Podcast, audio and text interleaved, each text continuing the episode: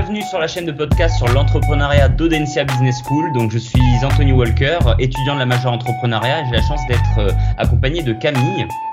Donc euh, Camille qui est également euh, étudiante de la majeure entrepreneuriat et on a le plaisir d'accueillir donc Guillaume Pinal qui est le fondateur de Born et qui est venu nous partager avec nous son expérience d'entrepreneur. Donc cette série sur la croissance vise à offrir une meilleure compréhension du phénomène de croissance des entreprises et plus généralement des organisations lors de leurs premières années d'existence. Donc Guillaume Pinal, est-ce que vous pouvez euh, brièvement nous présenter et euh, donc votre entreprise, votre organisation avec euh, ben, votre parcours, l'élément déclencheur qui vous a poussé à monter votre entreprise, l'origine de cette opportunité les premiers développements que vous avez pu avoir bon, bonjour à tous. Déjà, c'est un plaisir d'être euh, d'être avec vous aujourd'hui. Euh, je propose qu'on se tutoie dès le début, ce sera quand même plus agréable pour l'échange, si ça vous va. Ben, pas de souci, avec plaisir, Guillaume. Bon, génial. Euh, bah, du coup, tout simplement pour présenter, donc Guillaume Pinal, comme tu l'as très bien dit, je suis issu d'un DUT technique de commercialisation, pardon. Euh, et par rapport au projet qui est né il y a à peu près il y a donc il y a à peu près deux ans, l'idée elle est née à la base d'une idée de dropshipping. Euh, donc pour ceux qui écouteront euh, le podcast qui, et qui ne savent pas forcément ce que c'est, c'est tout simplement le fait de, de, ne pas avoir de stock et d'avoir une boutique en ligne euh, où lorsque le client achète sur la boutique, ça va directement du fournisseur jusqu'à chez lui et ça passe pas par chez nous. Euh, mais petit à petit, face aux problématiques auxquelles ça ne correspondait pas, de, vu le, le, marché du CrossFit et la typologie de clientèle que c'était, ça a basculé donc sur, sur une idée de création de marque à proprement parler donc avec euh, tout ce que ça engendre, le financement qui est bien différent, euh, la stratégie de communication qui est bien différente et tout ce qui s'ensuit. Euh, donc là, l'idée, pour la résumer assez simplement avant qu'on développe dessus, c'est une, c'est une marque qui est dédiée au marché du CrossFit en France. et qui va consister à proposer des, toutes sortes de produits pour la pratique du CrossFit. Donc, à commencer par les vêtements, donc t-shirts, shorts, pulls, etc., manteaux. Euh, et dans l'idée de se diversifier après petit à petit pour avoir vraiment une gamme complète pour crossfitter, donc que ce soit sur les vêtements, euh, que ce soit pour hommes ou pour femmes, et également pour kids, pour enfants, mais également après pour tout ce qui est équipement pour crossfit, donc que ce soit les gants, euh, les équipements, donc les, barres, les, poids, etc., pour fournir directement aux salles. Et ensuite, par la suite, pour terminer, parce que là, c'est un petit peu quelque chose de, plus compliqué, de plus technique, proposer une gamme d'alimentation directement dédiée à la pratique et donc voilà, donc pour résumer tout ça, c'est, euh, euh, ça, ça, va se jouer en, trois pôles, donc équipement, vêtements et alimentation. et donc voilà pour résumer un petit peu l'idée. D'accord, super. Donc effectivement, c'est quand même une gamme de produits assez large, mais toujours reliée au monde du sport et plus précisément donc du CrossFit. Et justement, par rapport à ça, est-ce que tu pourrais nous préciser un petit peu plus donc le contexte dans lequel tu as démarré ton activité et aujourd'hui donc rencontrer de la croissance? Oui. Euh, alors, euh, par rapport au, contexte, donc comme je l'ai dit, à la base, c'était vraisemblablement pas ça l'idée. Euh, mais ce qui a fait que l'idée est née, en tout cas, si je comprends bien la question, c'est que tout simplement le marché du CrossFit est un marché, comme je pourrais l'appeler, assez bébé, qui est en train de naître, qui est en train d'émerger. Le CrossFit, ça n'a pas plus de 10 ans en France. Il me semble que la, la première salle de CrossFit qui est arrivée en France, c'était en 2011. Euh, et donc le temps que les gens commencent à, en parler, et même aujourd'hui, c'est encore un petit peu un mythe et un mystère le CrossFit pour beaucoup de gens en France. Il y a un marché qui commence à se créer petit à petit, mais où personne n'est pas encore euh, définitivement installé. Euh, ce qui veut dire qu'en termes de concurrence, il y a beaucoup de cartes à jouer. On n'est pas comme dans le marché du fitness où vous avez des, des monstres de, de, marques qui sont installés. C'est très très dur de s'y de s'y concurrencer. Euh, donc là, c'est tout simplement en voyant euh, petit à petit ce qui se faisait surtout, puisque je pratique le sport, euh, en voyant un petit peu, sans vouloir critiquer la concurrence, mais on va dire en voyant les axes d'amélioration des concurrents, que je me suis dit que c'était à m'apporter, que je pouvais vraiment apporter quelque chose également de différent par rapport à ce que je trouvais être très redondant dans le, dans le milieu. Et euh, c'est de là qu'est né en fait le, le, projet pour le contextualiser. Et c'est ce qui a fait que petit à petit, donc de base, c'était une idée de dropshipping. Euh, pour vraiment proposer quelque chose de qualitatif aux crossfitters qui de base est un, allez, on va dire pour le définir, cadre sup entre 30 et 40 ans, euh, à part égale entre les hommes et les femmes. Euh, voilà, c'est des gens qui aiment la qualité, qui n'ont pas peur de mettre le prix, qui euh, n'ont pas peur de mettre 30, 35 euros dans un t-shirt, mais qui veulent pas non plus attendre 15 jours pour l'avoir. Et d'où l'idée du dropshipping qui est tombée à l'eau, euh, puisque c'était vraiment ça la grosse problématique, les délais de livraison. D'accord. Donc, euh, si je comprends bien, donc pour euh, pour toi, donc aujourd'hui, le marché du CrossFit, c'est un marché qui est encore jeune comparativement au marché donc euh, du fitness plus largement qui est un peu plus mature. Mais il y a plein de freins et de barrières à l'entrée, ce qui te permet donc d'avoir de perspectives d'évolution un peu plus alléchantes ou un peu plus importantes, en tout cas sur les années à venir. et Totalement, ouais un peu ce que tu disais euh, au niveau de tes motivations. Donc toi, euh, tu disais que tu pratiquais le CrossFit. Donc euh, toi, quelles étaient tes motivations au départ pour lancer ton activité? Est-ce que c'était le fait de pouvoir avoir ce côté en amont et en aval, le fait de pratiquer à la fois le sport tout en ayant la possibilité de créer des tenues ou avoir des compléments alimentaires ou des, des accessoires qui pouvaient t'aider dans ton sport? C'est ça les motivations qui t'ont poussé? Alors en partie, étant donné que le CrossFit c'est un sport qui est assez entre guillemets spécial, on a eu l'occasion déjà d'en discuter, mais je le précise, c'est un sport euh, qui est tellement spécial que ben, c'est soit on l'aime, soit on le déteste. Donc, je, je, dirais même c'est soit c'est une passion, soit on n'aime pas en fait. D'accord. Euh, et euh, donc moi pour le coup ça, ça en est devenu une passion. Et, et c'est en voyant donc comme je disais de tout ce qui se faisait et tout ce qui aurait pu se faire de plus que je, je me suis dit qu'il y avait vraiment quelque chose à faire. Et, et après oui également c'est en voyant ben, surtout la, la, redondance de ce qui se faisait donc euh, donc des t-shirts qui venaient de l'autre bout du monde, c'était tout le temps la même référence. En, voyant qu'il n'y avait pas plus de, je crois à l'époque, il y a deux ans, il n'y avait même pas euh, 7-8 marques en France, si on faisait le tour, euh, dont trois qui étaient vraiment, entre guillemets, présentes dans les salles, mais c'était vraiment quelque chose qui se faisait, euh, comment dire, c'était même pas c'était même pas structuré. C'était des marques ou voilà un peu des, un peu des gens comme moi qui démarraient. Euh, et c'est en voyant ça que oui clairement il y a eu la motivation de se lancer et en plus du coup de, de, la passion du sport. Et étant donné que j'étais dans le milieu, c'était beaucoup plus facile de voir un petit peu ce à quoi euh, pouvaient euh, s'attendre les gens, qu'est-ce qu'ils auraient pu aimer, à force de discuter en allant s'entraîner avec les uns et les autres, et à force de voir surtout au quotidien comment les gens s'habillaient, ce qu'ils achetaient, ce qu'ils achetaient pas. Euh, mhm. J'ai jamais vu un habit décathlon, je crois, dans une salle de CrossFit, pour donner un exemple, ou peut-être une ou deux fois du Kalenji. Mais euh, tout ça pour dire que voilà, euh, c'est des gens qui n'achètent que du milieu du CrossFit euh, et qui, voilà, c'est assez sectaire et qui donc sont prêts à, à, mettre le prix entre guillemets pour avoir quelque chose de spécifiquement fait pour les CrossFitters. Donc c'est en partie ça qui, qui m'a aussi motivé. J'avais l'impression que tous les tous les feux étaient ouverts, tant sur le profil de la clientèle, qui était une clientèle comme j'ai dit avec un, un pouvoir d'achat assez élevé, tant comme euh, avec leurs habitudes de consommation dans ce milieu en particulier. D'accord, très bien. Mais, euh, je vais laisser donc Camille euh, se concentrer un peu plus sur les questions relatives à la croissance, du coup. Donc Camille, je t'en prie. Justement, comme comme tu le disais, comme c'est une, une entreprise qui est, qui est naissante et sur un secteur où apparemment il y a quand même de la place, même si on sait que le secteur du, du sport en France il est, il est grandissant. toi, comment tu fais pour euh, pour, caractériser euh, la croissance euh, de son entreprise? Est-ce que tu suis certains indicateurs plus que d'autres, comme ton chiffre d'affaires ou ton nombre de clients voilà, comment Est-ce que tu as, des choses spécifiques à nous dire sur, à ce niveau-là?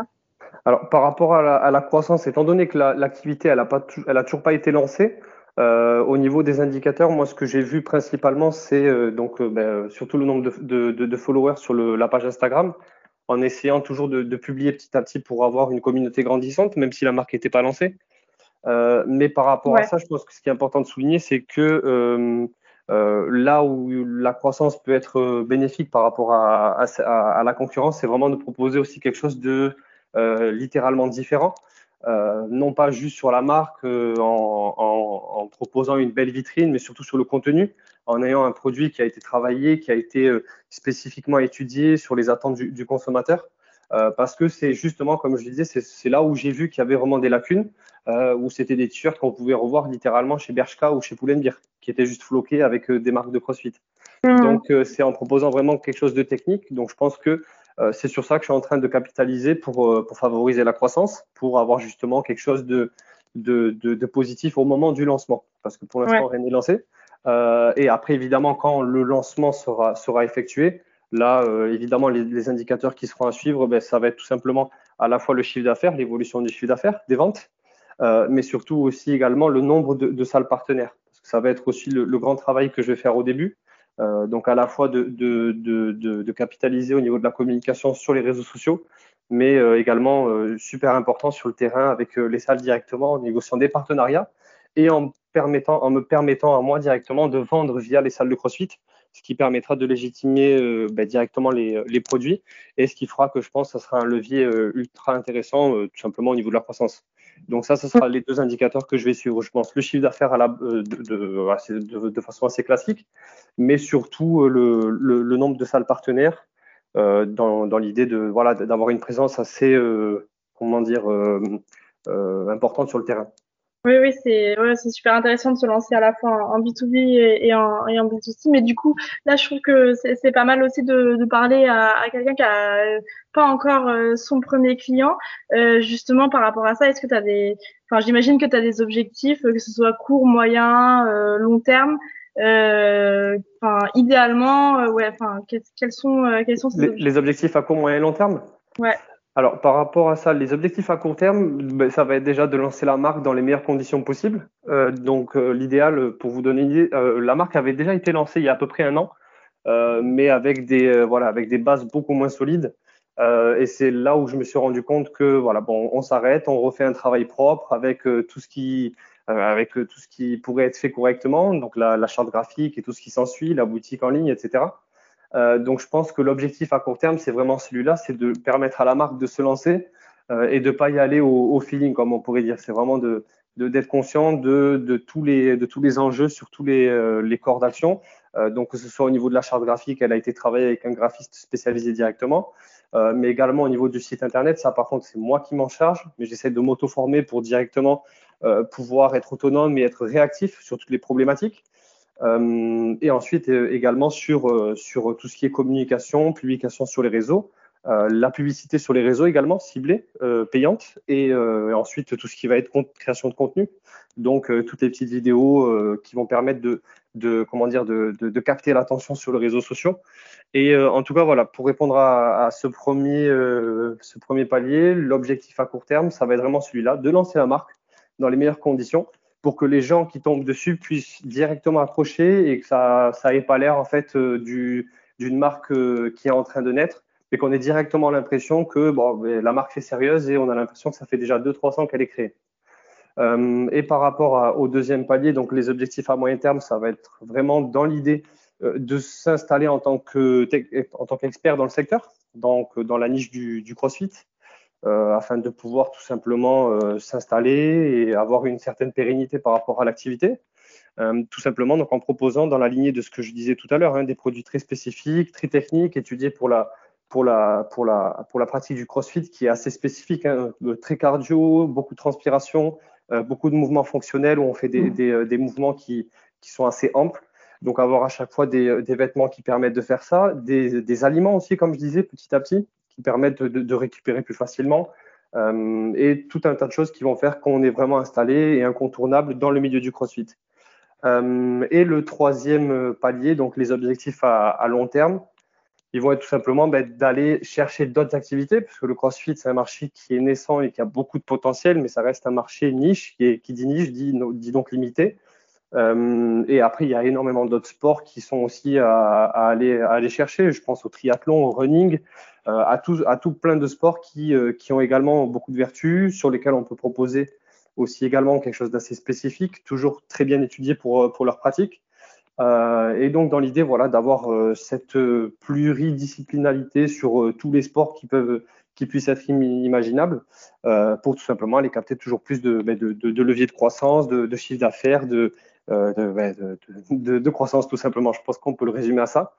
Et euh, donc voilà, l'objectif à long terme, ça va être de, de faire tout simplement ce qu'on fait pour le CrossFit, mais dans euh, d'autres disciplines pour pouvoir euh, grandir toujours plus. D'accord, donc être une marque de référence dans le milieu du sport. Bon, en tout cas, c'est tout ce qu'on te c'est tout ce qu'on te souhaite.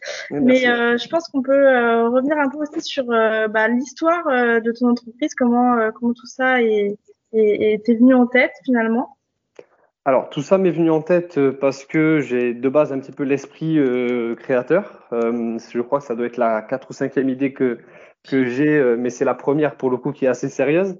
Euh, mais sinon, par rapport à ça, oui, j'ai tout le temps l'habitude, dès que je vois une opportunité, d'essayer d'aller l'exploiter. mais là, du coup, c'était juste une énième fois où j'ai commencé la pratique du, du CrossFit. et en voyant justement, c'est ce que je disais, hein, en voyant ce qui se faisait, je me rappelle d'une fois où j'avais participé en fait à, une à une compétition. J'étais pas en train de, j'étais pas compétiteur, hein. j'étais bénévole pour pour organiser la compétition. Et, et, en fait, je voyais voilà les t-shirts qui étaient distribués à la compétition, qui étaient catastrophiques, très mal floqués. on voyait encore l'étiquette du fabricant où il y avait marqué Made in Bangladesh.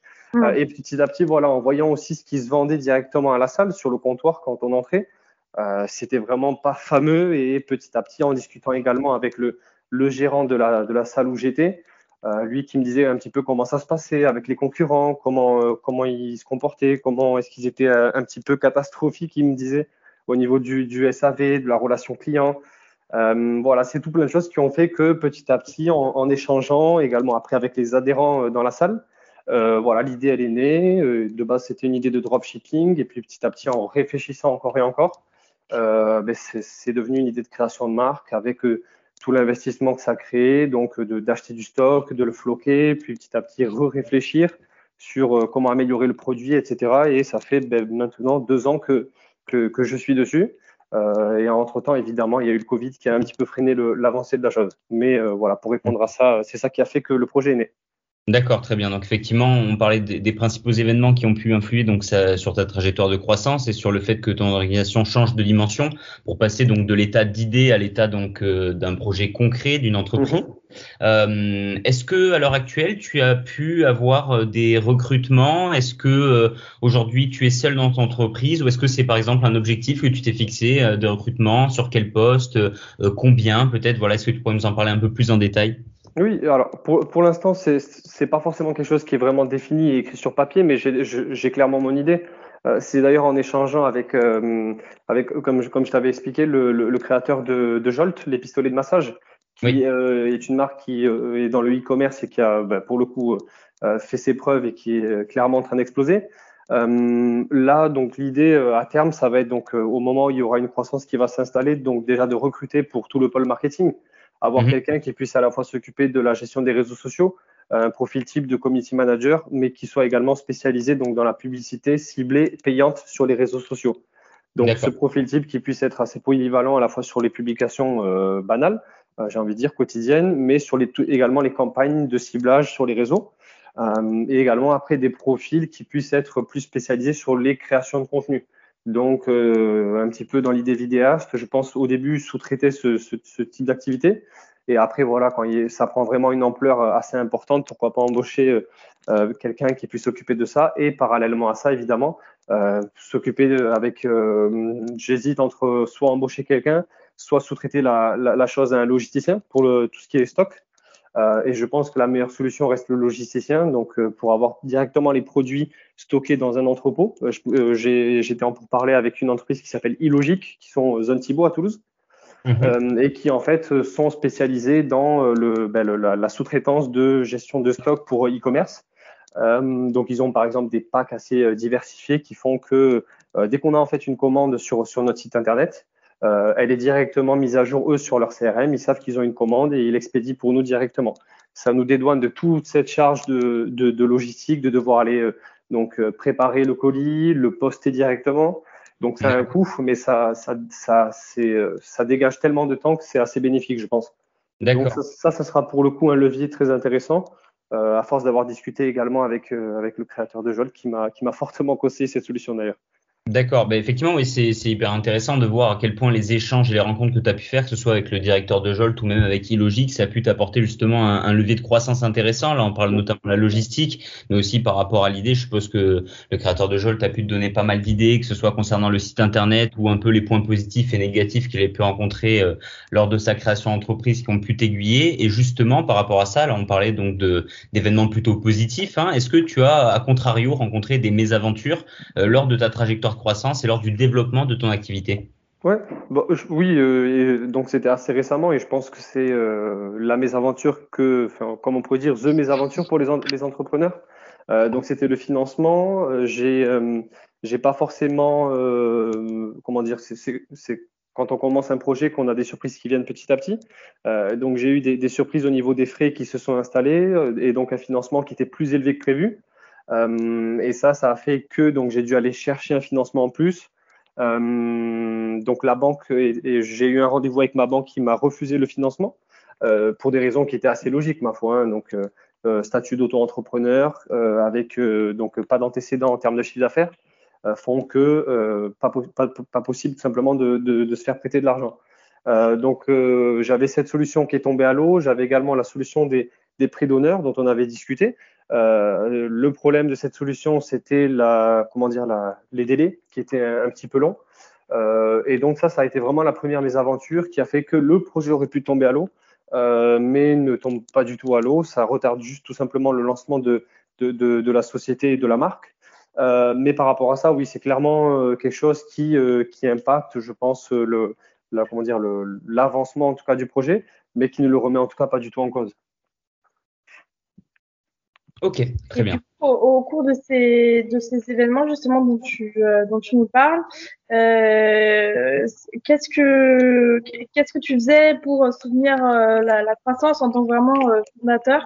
On, on sait que, que pour l'instant tu es, seul dans l'entreprise et que tu n'as pas encore recruté d'autres personnes, mais mais comment tu fais pour bah, justement Enfin, qu'est-ce que tu fais pour, euh, pour continuer à, à, garder le cap et à. Bah, par rapport à ces mésaventures, justement? Ouais. Ah, euh, ben, ben là, pour le coup, c'était tout simplement, euh, étant donné qu'en plus, alors la difficulté de tout ça, c'est que j'ai décidé, euh, euh, comment dire, consciemment de, de, faire ce projet seul. Donc, ben, ça veut dire quoi? Ça veut dire qu'on se débrouille seul aussi, d'un côté. donc là, la, la, chose que j'ai faite, tout simplement, c'est d'essayer de trouver une solution alternative qui puisse à la fois être un compromis entre ce, ce, que moi je voulais en termes de délai, et ce qui est euh, réalisable et ce qui est nécessaire aussi pour euh, ben, que ce projet puisse naître dans ces délais. Euh, donc là, tout simplement, j'ai repris une, opportunité qui m'a été proposée. Donc, je vais devoir déménager de ville pour pouvoir donc reprendre un poste qui puisse me permettre de d'investir petit à petit, au moins le mois, afin ben, de, faire naître le projet, du coup, sans avoir de source de financement externe. D'accord. Et, euh, et donc du coup, pour euh, reparler un peu de, de croissance, euh, c'est qu'est-ce que tu dirais de, ton rythme de croissance? Il y a un rythme que tu t'es imposé euh, Il y a des, des, enfin, les objectifs clairs dont on parlait tout à l'heure. Euh, Est-ce qu'il y a des, t'as, as des deadlines pour les, pour les, pour y arriver euh, quel est, Comment tu qualifierais finalement le rythme de croissance? Alors, euh, je dirais pas que c'est moi qui me l'impose, étant donné que dans, dans l'idéal, hein, on a toujours envie d'aller vite. Moi, je, surtout me connaissant, je sais que j'aimerais que la marque commence à, à, comment dire, à vendre demain et, à grandir après-demain. Euh, mais euh, il y a aussi toujours cette réalité qui rattrape et qui fait que ben, ça dépend pas forcément que de nous. Il y a aussi des, euh, choses qui font que, par exemple, j'ai eu des soucis avec mon fournisseur qui, par exemple, alors pour l'anecdote, avait eu des problèmes avec son fournisseur à lui de, de textile qui n'avait plus une couleur. Donc, par exemple, euh, là, ça pose déjà des soucis. C'est des choses toutes bêtes. Euh, mais par rapport à, ça, oui, en effet, je peux pas en fait m'imposer de, de, vitesse ou de cadence, étant donné que tout n'est pas sous mon contrôle. Euh, du coup, j'essaie tout simplement de faire au maximum. Dès que je sens que je peux avancer, j'avance. Mais par contre, dès que je sens que, ben, que la voiture cale, j'essaie tout simplement de la réparer. Ouais, euh, je vois. Ok, super. Et, euh, et donc du coup, à, à, à terme de, de euh, après cette, cette croissance et au fur et à mesure du temps, toi, ton, ton objectif euh, finalement, euh, est-ce que ce serait de devenir bah, un expert de ce secteur d'activité, un expert du, du, textile, un expert de bah, du textile même sportif finalement? Oui, alors l'idée, ça serait vraiment de, de s'imposer à long terme. Je dirais dans le comment dire, dans le, ouais, la qualité accessible, euh, la qualité accessible dans le sens où le produit est étudié correctement, mais également la qualité accessible dans le sens où il sera produit en France. Ça, c'est un objectif à long terme dont j'ai pas forcément parlé, euh, mais qui est ultra important dans le projet. Euh, là, pour des raisons assez, euh, comment dire, assez euh, euh, logiques en termes d'investissement, c'est très compliqué de, faire ça dès le début. Donc, ça sera une, une, étape un peu plus intermédiaire dans le futur mais, euh, mais ça sera clairement un des objectifs euh, à long terme, donc de s'imposer en tant qu'expert donc dans le dans l'équipement sportif sur de divers sports euh, et avec toujours évidemment cette capacité de, de, produire en France, donc de polluer beaucoup moins euh, et d'être beaucoup plus comment dire euh, euh droit dans nos bottes hein, sur sur ce qu'on propose. et je pense que d'ailleurs c'est ce qu'attendent beaucoup de gens aujourd'hui. Ils sont prêts à investir un petit peu plus par rapport à une production qui serait faite en France. il faut juste leur montrer, leur expliquer. Et si en plus c'est un produit qui est étudié également pour leur sport en, particulier, voilà, ils, seront, enfin tout le monde, tout le monde, tout le monde est content quoi. Moi, je suis content parce que je vais me coucher serein. Je sais que voilà, donc j'ai pas fait venir un, un t-shirt du Bangladesh et je sais pas qui l'a produit. Euh, mais voilà, ça vient du Tarn, par exemple, avec une entreprise avec laquelle j'ai discuté, dans laquelle j'ai investi, dans laquelle j'ai créé de l'emploi. Euh, voilà, c'est, je pense que c'est euh, l'entrepreneuriat éthique, comme on le dit souvent dans certaines, dans certains, dans certains livres. C'est voilà, donc payer ses impôts correctement, investir l'argent correctement là où il faut, pour que voilà, tout le monde puisse en profiter, que ça fasse comme un cercle vertueux. Donc voilà, l'objectif à long terme, il est celui-là, c'est ben, d'être un expert, mais, mais que tout le monde puisse en profiter également, quoi. Ça, c'est sûr. Euh, je pense que ça va être une demande de plus en plus euh, euh, présente chez les consommateurs. Et puis même, on l'a vu avec le Covid, finalement, parfois, quand on produit en France, c'est peut-être plus un avantage parce qu'on a le produit tout de suite au moins. Exactement, ouais, c'est très juste. Mmh, tout à fait. Et euh, donc c'est intéressant parce que tu parles effectivement de cohérence, de transparence et de qualité. Donc en revenant sur du made in France avec donc des produits euh, euh qualitatifs. Donc euh, pour toi, quelles seraient donc les, les retombées un peu de ces actions ou d'autres activités personnelles que tu pourrais mettre en place sur la croissance de, de ton entreprise, pardon, et sur sa structuration organisationnelle? C'est-à-dire voilà, si si je te demandais d'ici deux trois ans, si tu avais l'opportunité de relocaliser donc l'ensemble de ta production en France, comment verrais-tu ton organisation et comment verrais-tu la structure de ton entreprise?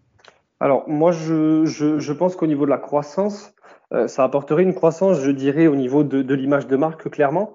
Euh, après, j'ai en revanche du mal à croire que ça pourrait, faciliter, comment dire, une croissance commerciale d'un point de vue chiffre d'affaires.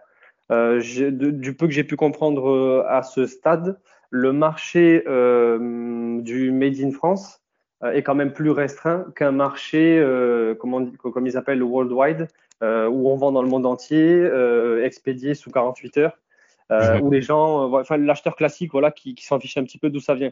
Ce marché-là est quand même plus élevé que le Made in France. Mais par contre, en termes de retombées et de, de croissance, ça apporterait clairement, je pense, dans un premier temps, des retombées en termes d'image de marque. Euh, et par contre, pourquoi pas également en termes de marge, parce que la possibilité qu'on va avoir d'augmenter le prix de vente euh, pourra justifier par contre une, comment dire, une augmentation du prix du produit.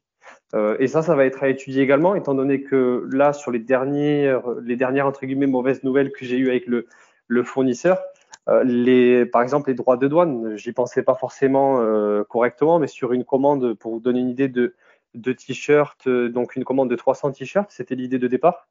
Euh, et ça l'est toujours. Une commande 300 t-shirts, on revient à peu près à, à 4000 euros pour le t-shirt en particulier que je voulais, qui était un peu plus cher avec la spécificité qu'il avait. Euh, donc on rajoute à ça 1500 euros de frais de douane, tout simplement.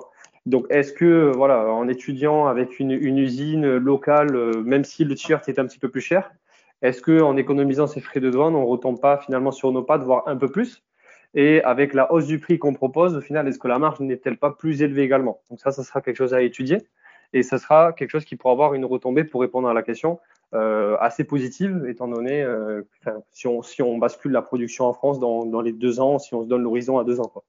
D'accord, donc ça c'est les, les, objectifs de croissance euh, à l'avenir, donc très bien.